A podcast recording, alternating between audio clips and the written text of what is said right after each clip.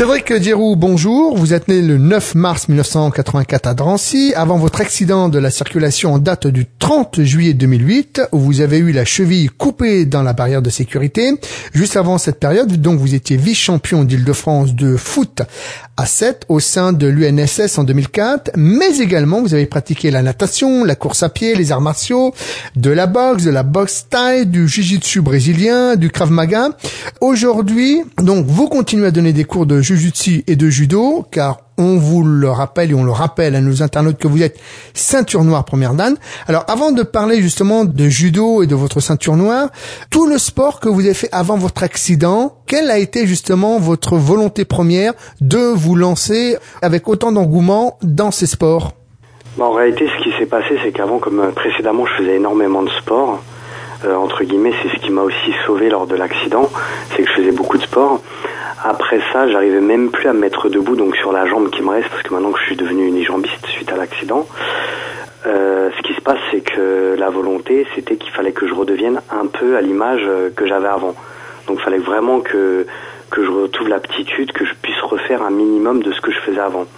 Et en fait, de fil en aiguille, avec des rencontres, des aides aussi, que j'ai eu beaucoup d'aides, euh, grâce à ça, bah, c'est ce qui m'a permis de me relever gentiment, doucement.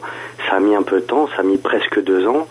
Et puis euh, après le challenge est là, quoi, le basket fauteuil, les rencontres, redonner les cours de, de sport, de judo, de jujitsu, faire des combats avec des valides, tenir tête aussi à des valides, parce que les combats, les cours que je donne, c'est à des, à des, adultes, hein, et euh, c'est une satisfaction personnelle et puis une reconnaissance liée aussi euh, vis-à-vis des gens euh, qui, qui me, qui me, entre guillemets, qui qui me disent ah, c'est formidable ce que tu fais, mais en réalité il n'y a rien de formidable.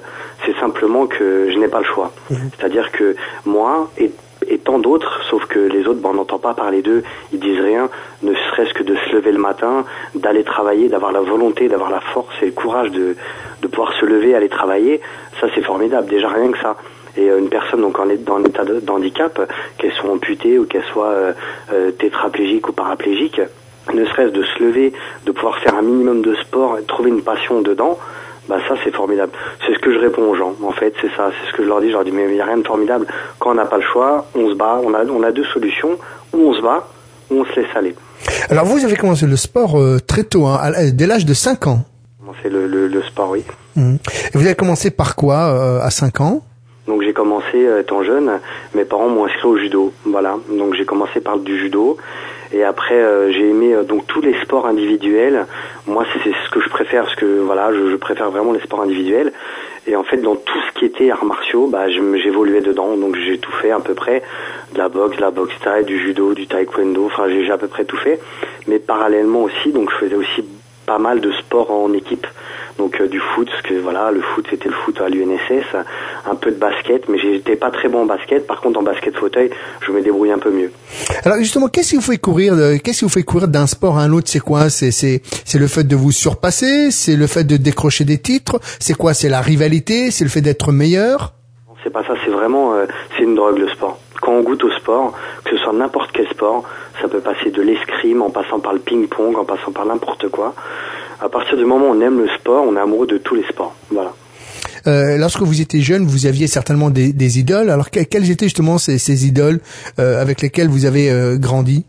Bah, pff, moi j'avais, en fait concrètement, j'avais pas d'idole hormis Zidane, Zinedine Zidane, c'est tout. Après le reste, j'avais pas concrètement d'idole.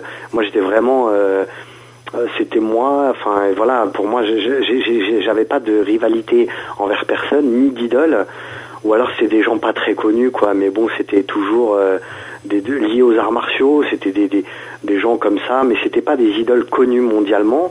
Mais c'était plus de l'admiration vis-à-vis de gens que je côtoyais ou des plus grands que moi quand j'étais jeune. C'était ça le- mon exemple en fait. Est-ce que le fait de pratiquer ces arts martiaux, est-ce que ça vous a permis de mieux contrôler, peut-être quand vous êtes, euh, quand vous avez basculé entre le monde du valide et le monde du handicap, est-ce que euh, toute cette connaissance vous a vous a appris à mieux vous accepter? Ouais, ouais, ouais, ça m'a vraiment beaucoup aidé ça. Ça honnêtement, je, je, l'admets. Grâce à ça, c'est ce qui m'a vraiment permis euh, de rebondir quoi. Honnêtement, ouais. Heureusement que j'ai fait ça quoi. Euh, au- Aujourd'hui, donc, euh, euh, vous continuez justement à, à pratiquer justement peut-être ces respirations, ce, ce contrôle euh, euh, de soi-même? Ouais, ouais, je, je pratique toujours. Euh, bon, des fois on craque tous. hein. De toute façon, je, y a personne, euh, enfin, je connais personne qui qui craque pas. Mais ça aide vraiment à relever la tête. On se dit toujours qu'il y a pire. Faut toujours regarder le pire et pas le meilleur. Parce que si on regarde le meilleur, on n'a pas fini. Hein. Et en fait, faut regarder en dessous. Faut regarder des gens pires que nous. Et là, on s'aperçoit qu'on a quand même, même dans la souffrance, dans dans l'handicap, dans la difficulté au quotidien, c'est ce qui nous permet un peu de, de relever la tête et de dire bon bah voilà, moi je suis comme ça, mais il y a pire quand même. Música